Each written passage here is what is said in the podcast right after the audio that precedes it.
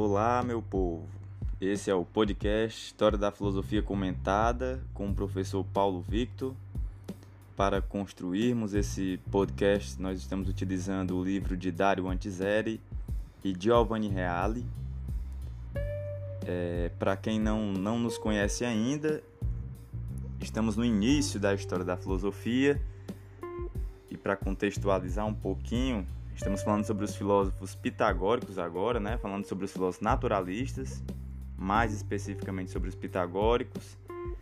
Para quem não lembra, no episódio passado nós falamos sobre as primeiras concepções ou exigências de se pensar uma filosofia um pouco mais voltada para uma ética, uma filosofia mais prática, né? no pensamento pitagórico. Vimos o conceito, a concepção de metempsicose, dessa divisão entre corpo e alma, e dessa culpa que, que esses corpos que reencarnam, né? essas almas que reencarnam nesses corpos que trazem dessas, desse momento primordial e originário da existência. Bem, Hoje, como eu disse, estamos no, nos pitagóricos. Vamos para o último tópico, finalmente, dos pitagóricos, né? E finalizando o pensamento aqui dos pitagóricos, que é o tópico 2.6, o divino e a alma. Este tópico pertence ao tópico 2, os pitagóricos e o número como princípio. Nós estamos no episódio 21.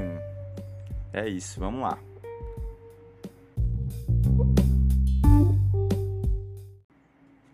Como vimos, os jônicos identificavam o divino com um princípio. Então, para os filósofos jônicos, foram os três primeiros que nós vimos, o princípio era o divino. Né? Os pitagóricos também vincularam o divino ao número.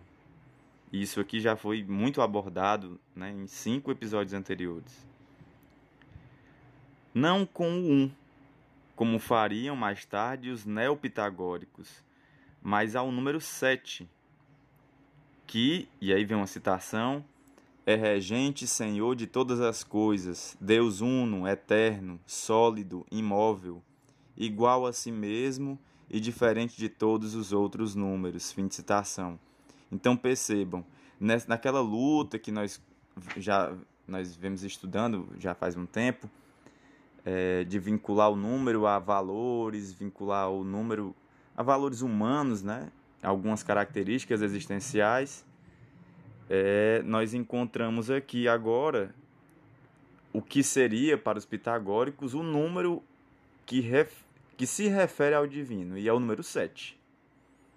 O 7 não é gerado do produto de dois fatores, porque é número primo, nem gera no interior das décadas. E aquilo que não gera nem é gerado é imóvel.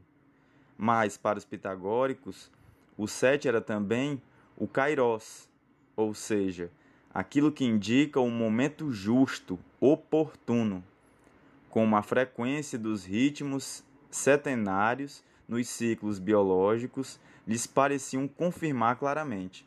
Eu, eu quero só abrir aqui um parêntese nesse momento para explicar a vocês que Kairos é um dos termos gregos para falar sobre o tempo. Né? Na verdade, os gregos tinham três conceitos para se pensar o tempo, né? Aion, que seria a, o tempo longo, né? Que tem que visa o futuro, é o tempo duradouro. O Cronos, que para a gente vê a palavra cronológico, né? Que seria o tempo calculável, o tempo do relógio, é o tempo Cronos. E o Kairos, Kairos seria o tempo oportuno, o tempo preciso, né? O tempo importante para uma mudança. Então é nesse sentido o Kairos.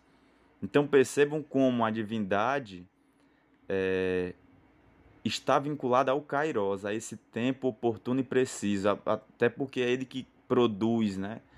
É ele que sustenta a realidade. E tem a ver com essa ação. E aí, novamente, nós estamos começando a perceber aqui uma característica de um ato em relação a essa divindade, né? que seria o originário de tudo. Mas essa identificação, como bem se vê, permanece artificiosa, Analogamente, não está claro qual era para os pitagóricos a exata relação entre a alma, demônio e os números. Isso aqui é uma questão que vamos falar muito mais para frente, principalmente com Sócrates, né? Platão também. Então, qual era a relação entre alma e número? Na, o que está querendo ser levantado aqui é basicamente isso. Evidentemente, por serem individuais, as almas não podem ser um idêntico número. Então é difícil dizer qual é o número da, da alma, já que cada um tem a sua alma. Porque se tivesse um número, então todas as almas são iguais. Então como é que nós nos diferenciamos, né? Como é que nós podemos nos identificar? Como é que eu posso me afirmar como sendo uma pessoa, Paulo Victor, né? Essa é a complicação. E se, como consta, alguns pitagóricos identificaram a alma com a harmonia dos elementos corpóreos, assim o fizeram, agregando a doutrina de uma alma sensível à da alma demônio, pondo-se em contraste com esta última doutrina, ou, de qualquer forma, não sem evitar uma série de complicações. Então, essa é uma das questões que ficou em aberto para o pensamento pitagórico, né? Porque esse daimon, essa alma, como caracterizá-la? Já que tudo é feito. Porque qual é a complicação aqui? Já que tudo no cosmos é feito de número, então qual é o número que constitui a alma? Já que existe uma singularidade, uma identidade na alma. E essa é uma aporia que nós chamamos na filosofia, é, uma, é uma, um, um, um problema que surge que não tem uma possível solução.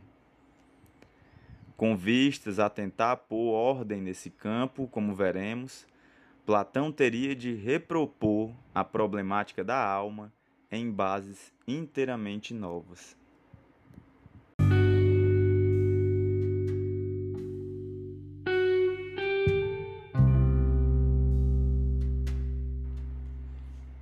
Galera, foi curtinho, né, o episódio de hoje, como eu disse, esse foi o último episódio sobre os pitagóricos. E a partir daqui vamos continuar dando prosseguimento. Toda vez que nós chegarmos em alguns autores, vocês vão perceber isso, alguns autores mais relevantes para a história da filosofia. E além disso, que nós tenhamos um pouco mais de material né, de pesquisa, vocês vão perceber que vão demorar alguns episódios é, em torno desses pensadores né? Não como alguns outros serão mais curtos e é só um episódio para o pensamento desses autores que têm menos material ou que não tiveram tanta influência dentro da história da filosofia. É, eu acredito que deu para entender bem o pensamento pitagórico. O interessante do final desse, desse tópico é porque deixou em aberto algumas questões que não ficaram respondidas, que caberia aos filósofos futuros, aqui no caso, tentar responder ou dar alguma solução a essas problemáticas. E é isso que nós vamos ver nos próximos episódios. Eu gostaria só de aproveitar a oportunidade e pedir para que vocês compartilhem, né? tentem lembrar de alguém aí que, que é apaixonado por filosofia e compartilhe esse, esse podcast.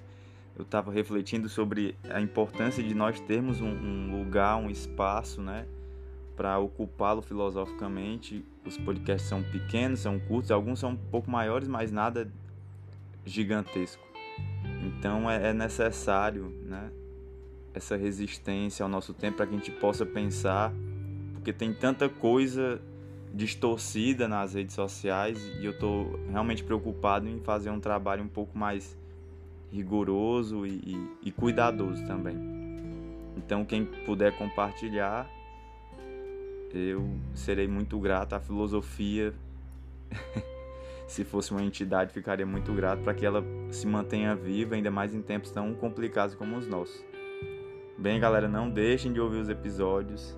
É isso aí, em breve sairá um novo episódio sobre, com novos filósofos agora ainda sobre nos, no pensamento dos naturalistas.